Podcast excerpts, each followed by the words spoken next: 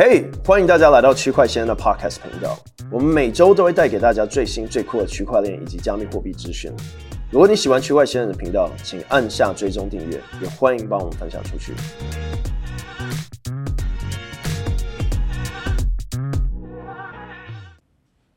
OK。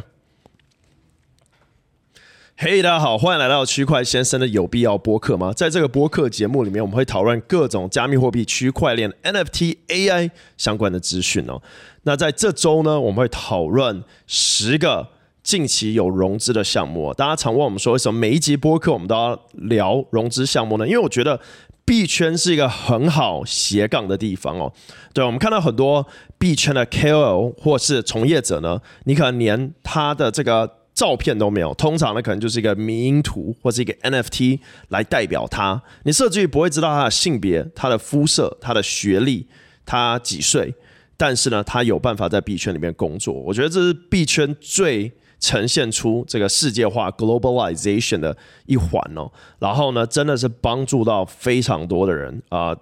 我周遭还有。啊、这个是做 crypto 投资的人呢，常常会聘请一些可能你根本不知道他在哪里的人哦。然后呢，但是他能证明的方式呢，就是透过他的实力。对，可能一个这个完全没有大学学历、高中学历的人，但是有办法啊、写智能合约，或者有办法呢，能帮助啊、一个币。啊，设计它的代币经济模型这些的，所以这也是为什么我觉得很重要，每一集都要去讲这些新创啊，因为通常刚融资完的项目，它有的是什么？它有的就是钱跟时间，就它可能有多十个月、二十个月的 runway，对，runway 就代表说它融到这个钱还可以花多久？对，那通常这个公司呢，它想要做的就是行销。对，他希望有用户可以来使用他的产品，所以很重要的呢，是在每一集里面都讲到，让大家有机会可以认识到这些项目。如果你是想要做斜杠，那如果你今天是想要炒币的话呢，也可以让你提早的认识到啊、可能会发币的项目。那如果你是要做投资的话呢，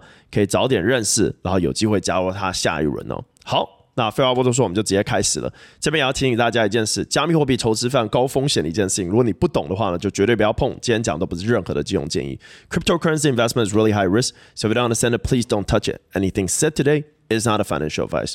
我们在这一集里面呢，除了介绍十个项目以外呢，我们中间会大概加五到十分钟讲一下我对于投资的一些心情，还有呢，对于最近市场的改变的一些想法。然后最后呢，我们会讲一下啊、这周和上周的一些新闻啊、其中包括了像大家啊、这个啊。等很久的这个 Sweet 代币也是用 Move 语言的啊、上了各大交易所，然后从中间也出现了一些小小的问题。另外呢，啊、我们看到这个冥币的暴涨，其中包括像是 PayPay，还有像是这个 Warjack，然后各大的冥项目也突然起来，那这会不会又是一个割韭菜的恐怖的时期呢？那我们大家来讨论一下这个。我们先来聊一下项目。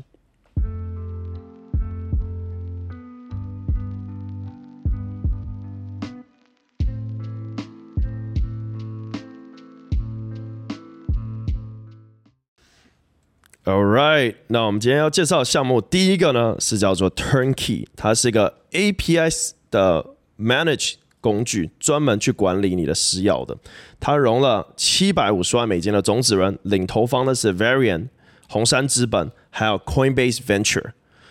第二个呢是 Bitkeep，Bitkeep 呢是一个加密货币钱包，这个我们之前在节目里面有介绍过。那他们近期呢融了三千万美金的。这个 funding 轮，然后呢，投资方呢是 Biggie 交易所。第三个呢是 Heding，它是一个元宇宙的 infrastructure 平台，融了五百万美金的这个 A 轮啊，领投方呢是 Center Capital 跟 Ericsson。第三个呢是 Particle Network，它是一个 middleware platform 啊，这个通常呢可能它今天是要连什么样的工具，或者是连什么样开发的方式哦。那这个其实一直以来都是在啊币圈开发里面很重要的一环。然后呢，它融了七百万美金的种子轮啊，领投方呢是 A B C D E，其他参与方有 Animoca、Long Hash Venture、GSR Venture、Hashkey and OP Crypto。好，第五个呢是这个。Narho Finance，它是一个去中心化的跨啊、呃、交易平台的衍生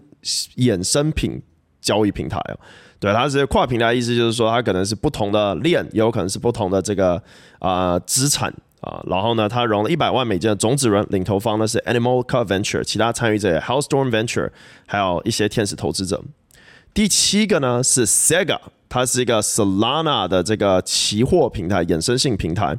然后呢，也是交易所一个交易协议，融了五百万美金的种子轮，领投方呢是 Dragonfly Capital，其他参与方有 Pantera 跟 Robot Venture。Robot Venture 呢，啊、是 Compound 这个 DeFi 协议的创始人的基金啊、就是 Robert Lashner 他所创的叫 Robot 啊、机器人基金。好，再来第七个呢是，哎，这是第六还是第七？我看一下，呃呃呃，一，一二三四五六。七对，第七个 Land Vault 是一个元宇宙的这个 construction firm 哦，他们专门去元宇宙里面盖房子。这我之前也讲过，是一个全新的产业，专门在 Sandbox 里面，很多人会请这些人来帮忙盖房子。那他们也听说也要发币，融了三百万美金的 B 轮，然后呢，参与方呢有 Sandbox 自己，Gemini Founder 啊，Gemini Frontier Fund Huddle Company，还有 Hedge Fund Kingsway Capital。第八个呢？是 Orderly Network，它是一个在基于在 Near 平台上的交易平台，啊、，Near 链上的交易平台，融了没有公布的资金，然后呢，投资方呢是 CoinDCX，再来是 Condor，它是一个基于在 Optimism 上的这个新创平台哦，啊、帮助新创在 Optimism 上面开发，然后呢，他们融了啊、这个七百万美金的种子轮，啊，领投方是 Paradigm。再有 SoCal，它是一个这个 Web 三平台哦，然后呢，融了一百五十万美金，然后呢，这个是他们的代币轮啊，领投方是 DWF Lab，最后呢有 EigenLayer 啊，融了五千万美金的 A 轮，然后呢，这它是一个质押平台，质押协议。应该有可能是做 LSD 的，很多这些东，很多这些协议，它就是做简单的介绍。所以大家如果想要深入了解的话，就是要专属去看他们的网站。那未来如果觉得适合的话，我们也可以在 Notion 里面，如果你现在已经有 Notion 连接的话，可以在里面点，然后呢，我们就可以特别去介绍这个项目。好，再来呢是这个呃，哦对，然后它五千万美金这一轮有 Blockchain Capital 跟 Electric Capital、Polychain Capital、Hack VC 啊、参与哦。还有这个 B 信 Venture，还有 Finality Capital Partner 跟 Coinbase Venture。好，我们再加码讲两个，Econia 啊、是一个这个 Apto 平台的这个 Order Book Protocol，融了六百五十万美金的种子轮啊，参与方有 Dragonfly 跟 Lightspeed 还有 Wintermute。然后再是 Fetch AI，这个之前有突然涨很多，然后这已经发币了，因为当时有一阵 AI 币，呃，这个很猛哦。然后呢，他们融了四千万美金，又是 DWF Lab，这 DWF Lab 怎么那么有钱呢、好，那这就是我们今天要介绍的项目，我们大家来讲一下这周的一些想法。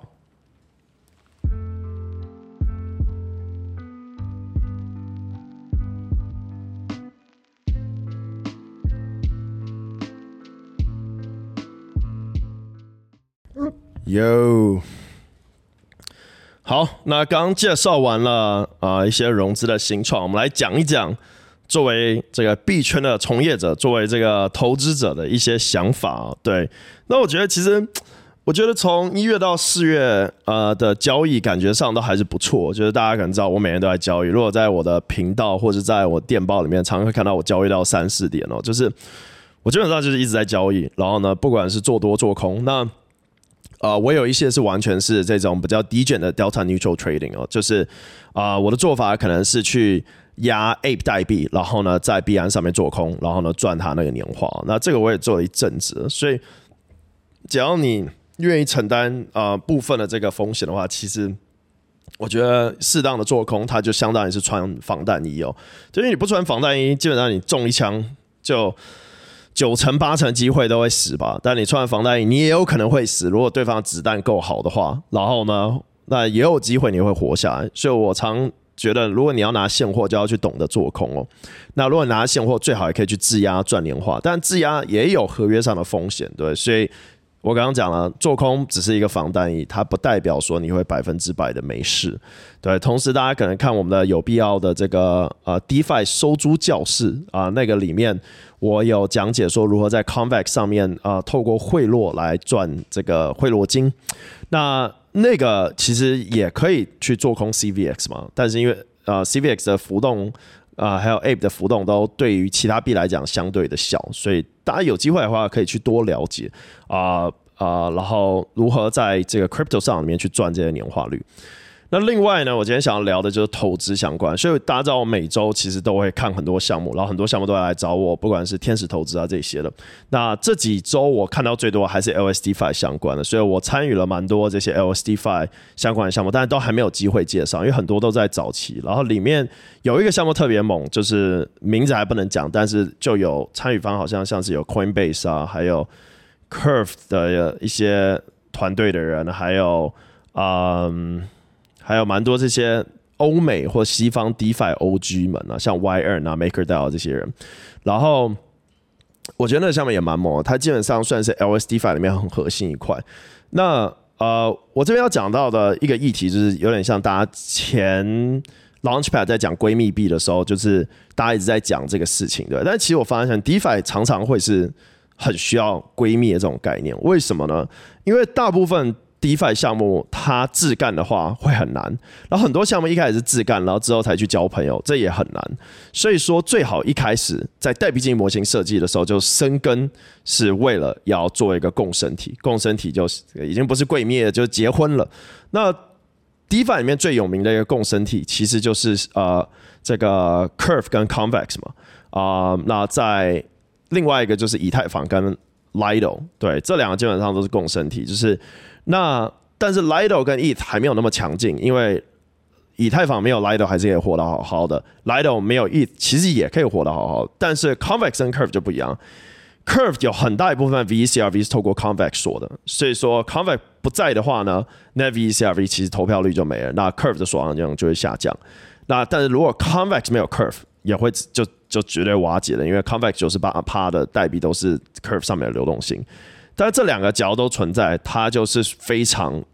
强的，因为它可以大幅度的提升 Curve 的这个资金利用率，因为会变成说，大家在使用 Curve 的话呢，不用锁那么多的 CRV，然后呢，可以透过 Convex 一起来共同加速，然后同时呢，Convex 不会去卖 Curve 的代币，它是一种挖提流的概念。对，所以我在看很多这些新的 LSDFi 项目的时候，就会去想到这个，我都会去想说。啊、这些项目能如何帮助 Curve，然后 Curve 能如何帮助他们？Curve 某种方面现在渐渐的变成一个 DeFi 世界里面的币安啊、呃，像是我之前有讲过，有一个团队他想要在 Curve 上面做一个 Launchpad 啊、他们就是专门做这种。啊、这种有点像 LBP 的概念哦。然后他想要做的方式就是说，哎，我今天会有一个 non-transferable token，然后呢，在这个 token 可以赚到 CRV 代币，然后这 CRV 是用来奖励这个项目的，对。然后呢，就会有一个 milestone 机制，就不会是一次把钱给项目，然后项目用这个钱去开发。这里面还有很多深入的了解，但是这这个团队受到很多就是 Curve 生态项目的支持。然后近期还有另外一个项目叫 The Lama 嘛，它是这个 Llama NFT，然后呢，它也是用它，它有点像是这个每天卖一只 Llama，有点像 Nonce Protocol 这样，然后它把这个钱全部去啊、Curve 生态赚钱，然后呢把这年化分给 NFT 的持有者，这个也是一种做法。所以我们会看到很多生态项目在 Curve 生生态里面，就是它完全是共赢的这种方式。所以所有这些项目呢，它所有的代币啊、都是来帮助 Curve 生态的。那为什么要讲到这里？就是因为最近 Sui 链要开始了嘛，然后呢，就啊、也参与了一些 Sui 相关的项目。但是你就会发现，每一条这些 Apto Sui 他们上面很难会找到就是这种老的 DeFi 这种概念，所以常估值上就会有问题。那我这边就讲讲作为天使投资者我在看的一些事情哦，就是很多它的估值啊，它会是太高。就是我们可以去想一个项目，常常会。而且我常看到一些项目，他会跟我讲，就是说，哎，我们赚多少钱？然后我就想说，哎，那你赚那么多钱，你干嘛出来融资？对？就是，所以我常常讲，投资者常会是一个最大的盘子，对，大最常被割韭菜，其实就是就是投资者，对。所以很多人羡慕私募人，其实私募人一点都不好。我觉得私募是我亏最多钱的地方，反而是我在交易上面还赚的比较多，对。当然，通常一百个项目里，我可能会有一个投到。从就是很低估值，然后变成十亿的之类的，这种就突然可以赚很多钱，对。但是其他的你就是很亏。那我为什么要讲这个？就是说，我觉得很多项目它估值设太高，然后它会有一种对估值的迷失和执着。就是说，你可以设一个低估值，然后拉一些好的天使进来，然后呢，就是基本上你就是那个很便宜的价格去获得到天使，然后天使来帮助你工作，然后帮助你，就是它就有点像你的员工的概念，对。但你获得到这天使会有他很多的。经验跟建议可以给你，我觉得这种的项目呢，他就能做得很好。但很多项目他不愿意这样，然后反而他愿意的是，我就是要设估值设高一点，然后拿一个这个大机构的钱。但我跟你们讲，大部分拿大机构的都会很麻烦，因为呢，像。呃，有些项目好，比如说五千万估值，然后拿一个大机构投个一百五十万，然后就把那有人吃掉。好，举举例来说，那这机构基本上就忘了你，因为大部分机构不管是 Pantera、Dragonfly、Polychain、A16Z，所有你可以想到这些这个红杉啊这些的 Bank Capital，就是每一家机构呢都是融个十亿、二十亿的资金量，对，所以他对他来讲投一两百万美金，他不会太在乎，也不是说对他不好，而是说。他们真的是要 deploy 的地方太多，对，所以对于他们来讲，他们可能会想要在后面几轮。所以我通常都会建议项目说，一开始你就是找几个你真的是很熟的 angel，然后这 angel 会陪你出生入死的这种感觉。那很多项目他没有办法，项目设计会觉得说，哎，我是应该要 investor 应该要来去服务我，但是同时你会发现，真正好的项目是项目方也会去服务这 investor，然后会想办法找出办法。这我在前面很多集里面讲过，就是好的。创业者他会好好的去跟你讲话，他会去把他的一些想法、经验分享出来，然后去讲到他的难题，然后他想要 pivot 的地方。像我去年四月啊、呃，算是投了，我应该是那个项目第一个投资者，就是最开始就给他比较大的一个 ticket size，然后那项目，那现在融完三轮了，然后我就觉得真的是陪他走过从就是零到现在这种，然后嗯。但是他的目从从头到尾，他的 cap table 大概就十个 investor 吧。当然，他就是真的很精心挑选，每一个 investor 都跟他见过面，每一个 investor 都跟他喝过酒、吃过饭，然后呢开过会，就开很多会。然后对我而言，我就觉得，man，我又找到一个就是。一百倍的 project，然后估值又是很好，对，因为你认真去想啊、假如说一个项目，而且币圈项目的估值都很疯狂，就是你你先随便去看一个新创科技新创 Web 二的三百万美金都算都算很已经算有点贵了，对吧？然后呢，可是 DeFi 项目随便就给你开个三千万美金，三千万然后卖个十趴，但是也有点合理啊、，you know credits to where credits do, right？因为很多项目它必须开这个估值，为什么？因为股权项目呢，你三百万估值可能你是卖。三成四成，对不对？那你可以啊、比如说你卖三十趴，你就是融个九十万美金，post money 变成三百九之类的。但是呢，你如果今天是 crypto 项目的话，你只能卖 ten percent 的代币，对。所以说你三千万估值，你要融三百万的话，你就必须啊、只卖 ten percent，因为你不能，你剩下币可能要做什么社区奖励啊，你可能要做空投啊，你可能要做这个流动性挖矿啊这些的。所以说，这是为什么币圈的估值会那么高。但我觉得很多项目它一开始融都太多，然后花太多时间在融资。像我通常都会建议项目，如果它是第一轮融资，你就设个五百万嘛，你可能就融个二十五万或十五万，然后你用这个钱想办法去 bootstrap，然后下一轮再冲个一千、一千五之类的。但很多项目他会觉得说，我就要融一轮，然后估值就两千五，然后就一直问问问问问，那你就很难找到你的 soul mate，你知道吗？就是你找不到你的 soul mate 的话，你就会出现一个问题，就是。就是你解决不了很多问题，然后，嗯，然后最后就会出现一个问题，就是说，OK，融的时间太长，然后呢，这个资金花的也会很辛苦。那也有好的项目，它就是就真的很强，他就是要开一个 fucking 超大公司，所以他就是要融个五百万美金。但是，以以我的经验来看，就是我投那种五千一亿上估值的，我觉得很多次都是失败的，就是，嗯，就是他。必发出来，它没办法维持在那个估值，所以我们这时候就要去想，你看，你投一个五千万的项目，如果你要赚，大部分投资者都想要赚五到十倍，通常是十倍啊，至少我认识的 investor 他都想赚十倍，所以你投一个五千万估值，你基本上要赚十倍就是要五亿，那你就要去想，你这个赛道有多少项目是五亿？大家知道 GMX 啊，都他妈这么成功了，都还没有五亿估值的，对，所以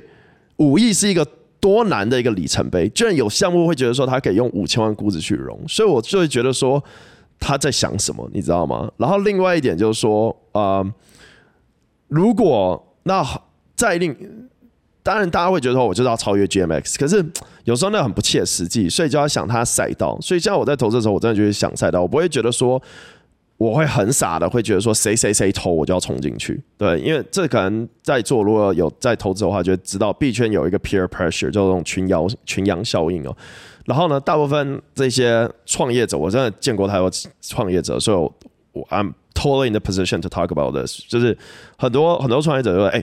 这个 p a n t e r 投了，你要不要投？这样泡一拳投了这样子，好像他投了，散户看到就会高潮，就会冲过去狂买这个币，对不对？就是。不是不不合理啊！现在已经不是这个事情，所以我觉得很多创业者要去想，就是说我今天要拿什么样的钱，我今天要做什么样的事情。对，我有时候虽然是做第一个、第二个、第三个进去投的人，但我绝对不会认为说你就是要这么做，因为我跟你讲，我见过太多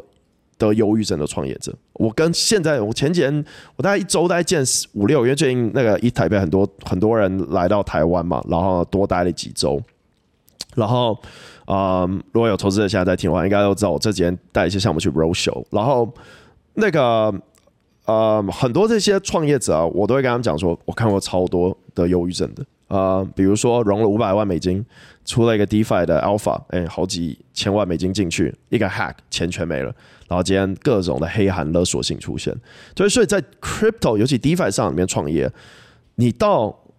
这边非常容易，你下来也会非常容易，而且你一下来，你就要去想你要怎么去偿还钱。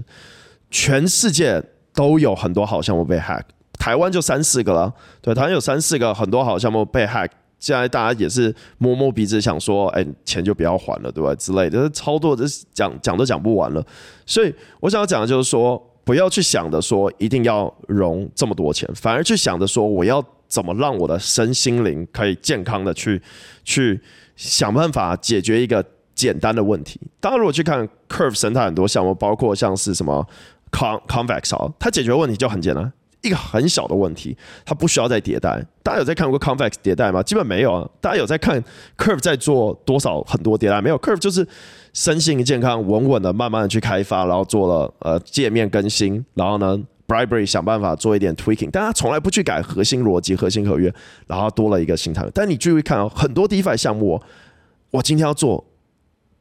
DEX、AMM，我今天要做借贷，我明天要做 LSD，我后天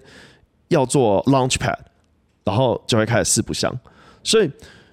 我觉得最终回来，DeFi 的本质为什么有这么多匿名项目？第一，匿名的好处是。呃，他压力不会那么大，但坏处就是，当你有那种想法，你就开始可能不太认真做项目。所以很重要的事，就是你要解决一个小问题。这个小问题可能就是在某个生态里面的小问题。然后呢，解决这个问题，你的估值大概是多少？对，所以你的估值搞不好是五百万美金，然后你解决这个问题，你的估值变五千万美金，搞不好在牛市的时候你变五亿美金。对，这大家如果看早期 SNX Thorchain、Aave 那时候还叫 e t h l a n 就会知道这个故事。所以，所以我觉得。很多创业者真的要去这样想，对。那我今天就分享到这里啊，就是啊，讲、给不同创业者听，就是说，想一下你估值要什么？对，你今天融完这个钱，你做不到，你的身心灵会怎么样？对，我看太多，就是昨天才有一个打电话给我，前前几天才跟他们吃饭，对，有有很多是不同交易所的前员工出来做项目，很多开发者，很多些啊。写 Rust 现在去写 Move 的，对，然后失败一次，My God，每人都跟我讲啊，Chris，我压力好大，就是怎么办？就是，然后上次有一个是超屌，我已经跟大家讲过这个故事了，在上一期播客，就是他推特有二十万订阅吧，然后啊、做一个项目，然后我是他第二个投资者，对，然后很厉害，前应该是前五百员工这样，然后我就是第一个投，我忘记我投十万二十万的时候，然后。嗯，他就反正他就突然我就就突然传讯，因为他竞竞争对手越来越多，而且都做得很好，然后就传几个竞争对手看，因为我通常都会去做一些市场调查嘛，然后就是哎哎给给投资的项目说，哎你看一下这几个他们这么做，你要不要去研究一下？然后他突然跟我讲，Chris，我我我都看过这些项目，然后我我觉得我打不赢他们，我很我很就是我拿着你你们给我的钱，我这压力很大，这样这样就开始讲，然后。然后我，然后他就马上就说我，我觉得我想要退款这样。然后他说他已经退了几个人出去了。然后我就我我也是去了解，我不会傻的就说，哎，那你不用退给我，你就拿着钱去做。我也会去想说，哎，那他有没有办法做这个？或是他有可能，他如果是一个好创业者，你就要去想诶，他是不是可以换赛道？如果这个赛道真的不行，或这个赛道他要怎么去打这个市场？所以大家现在知道，我们平常在看的很多外面很屌的，大家去骂的那些创业者，其他的那个心情哦，他那个抗压性不是你可以去去体会的。对，我们讲几个最常被人家讲的，你说顺哥好，顺哥抗压性那是那可能是顶级的，那已经不能再顶的那种抗压性，对不对？你说你说啊、比如说。啊、，A C Y N 的创始人进圈出圈进圈被骂成怎么样？那抗压性已经不行了。我自己都靠我那个抗压性，我已经我在抗压性已经训练到就是不同，就是你所以所以真的很多人他没有这个抗压性。然后你在投资一个项目的时候，很多人呢，尤其散户，他会把事情都物化，他会觉得这项目背后就是代码，错，这背后代码都是人。然后这些人呢，他只要压力大或怎么样，他什么事情都做不来。对，所以很多人去看说，哎，散户投资项目亏钱，然后就要去抓这个投资，抓这个创始人，对？那但是你知道吗？你现在看到都已经发币出来产品的那种，那可能是百分之一，有百分之九十九融了，只是产品像代币从来没有发过。那那些就是投资者们去扛那个压力，对，就是亏钱。但是投资者就是一个 venture 嘛，我看过太多 venture 是。前面两个项目很失败，第三个大家就干嘛？前面两个都失败，我再投你，我就是狗，然后就没投，然后结果第三个项目居然出现百倍。所以有时候真的你不能因为他前面两个失败，你就不再去理解，不再去了解。所以我真的觉得我花很多时间去认识这些创业者，然后去了解说他能做什么。就像我刚刚啊上期有讲过，有一个 NFT 借贷平台的项目，大家可能有用过，没有发币，但做得很好，可是就是觉得代码迭代很困难。他想要去做 LSD Five，然后呢，概念完全不一样，做的超酷超屌。但是我觉得我有很运气很好，有机会可以参与到，就是因为我支持他前面那一个，然后我第二个也是愿意支持，不愿意放弃。因为我总去觉得说，我有机会投到下一个 Mark Zuckerberg，我有机会投到下一个 Travis Kalanick，我有机会投到下一个 Jack Dorsey，甚至搞不好运气很好，下一个 Elon Musk。对，所以我觉得作为一个投资者，真的是不能有那种。心情觉得说他这个做做烂了，我就连接的骂他。这是为什么？我觉得很多散户没办法，没办法有机会，就是在里面赚到很多的钱，就是他不愿意给机会嘛。对，每一个创业者，我觉得在台，尤其在台湾创业也很难啊。台湾这个新闻很恐怖，所以说我不知道大家有没有去看一个评论报报报告，我分享在电报里面，就讲到台湾新闻有多恐怖。甚至那个谁有个 YouTuber 在讲嘛，就是说。就是新闻真的可以乱讲到不行，但是这回去刚讲的抗压性议题，太多创业者没有抗压性了，所以这种新闻随便一报就狙了。我每次看到那种我就觉得狙了。对，那能撑住的真的能撑住，不能撑住我就真的撑不住。所以这个市场不是大家看的这么表面，这种物化就这么简单，它非常非常非常的困难，而且非常多的细节在里面，然后呢会导致一个项目的成功与否。所以很多时候，我刚刚回到讲这些大资本，他投完钱。他可能就在看下一个下下，他没有时间成本花在这上面，他一定再去投。对，所以对于小的 angel 天使投资者来讲的话，在锁定这些项目的时候，每一次都是一个学习。对，投了一百个项目，你下一百个你就会更聪明，再下一个百个你会更聪明。所以我每次再回去看我投的这些项目，对，不敢花八位数、九位数在上面的时候，我觉得越看越觉得越投就是。越懂越了解，然后认识到真的非常非常多的人，对，很奇怪。我去香港的时候遇到很多啊、就是之前没没，就是大概投了三年的项目，因为我一八一九年就在看这个项目嘛，然后然后见面的时候就真的是像老朋友一样，但从来没见过面，对，所以投项目，我作为天使投资者看到这些项目，时常哦会有点像是在看，有点像是嗯、在看。比女朋友还要女朋友的这种感觉，你知道吗？就是这种，虽然我每个项目，我大概九成的项目投，行感觉都是男生，真的很真的。这个产业里面女性创业者很少，独立创业者很少，共同创业者可能有很多，很多 co-founder 可能有男生女生，但是我我真的见到独立女性出来创的非常少。对，好，就讲到这边。呃，我们讲一下新闻哈，我们就直接带过新闻哈，因为我我今天时间有点卡住。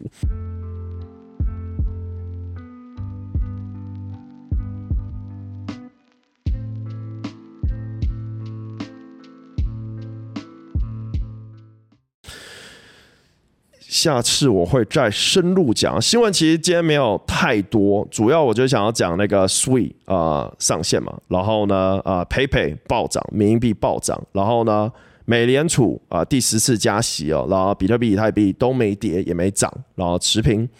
然后呢雪崩协议跟啊、阿里云啊、合作，想要创立元宇宙相关的东西，Coinbase 呢啊。在下周将关闭比特币的借贷服务，然后呢，Immutable 啊、Passport 专为呃 GameFi 玩家打造的，然后 LeBron James 穿了这个 RTFKT 的这个耐克鞋，就是 Clone X 的 NFT。币安用户呢，啊、呃，在这个主 Sui 主网启动之前，存了超过四十亿美金来获得这个 Sui 代币哦，然后呢。啊、，Phantom Solana 钱包啊决定终于哦要开始支持以太坊跟 Polygon。其实我蛮喜欢 Phantom 钱包的。然后啊这个我们讲过，孙哥因为从从外面转了五千多万美金要来挖 Sui 代币，后来跟币安讲说是这个错误，然后呢他会全额退款哦，就要求全额退款，但不确定会不会。好，这周新闻就这样。那谢谢大家的支持，谢谢大家支持有必要播客。我们每一集都会抽奖，所以如果你想要抽奖的话，就帮我们点赞分享出去，然后给我再去 Apple Podcast、去 Google Podcast、去这个 Spotify 给我们一个满分的评论。然后呢，我们可以继续做优质的节目出来。我们下一集见。哎，记得加密货币投资非常高风险的一件事情，如果你不懂的话，就绝对不要碰。今天讲的不是任何的金融建议。Cryptocurrency investment is really high risk. So if you don't understand, please don't touch anything said today. It's not a financial advice. 我们下一期见，拜拜。然后，如果你今天在 YouTube 上看的话，请帮我订阅，然后把小铃铛点开，你就不会错过下一集。这个 transition。如果你觉得今天直播你有学到新的东西，也帮我把影片给分享出去。除了现在的每日直播是每周一、每周三、每周五呢都会讲最新的区块链新闻，然后各种加密货币跟去中心化金融 DeFi。我们明天见，拜拜。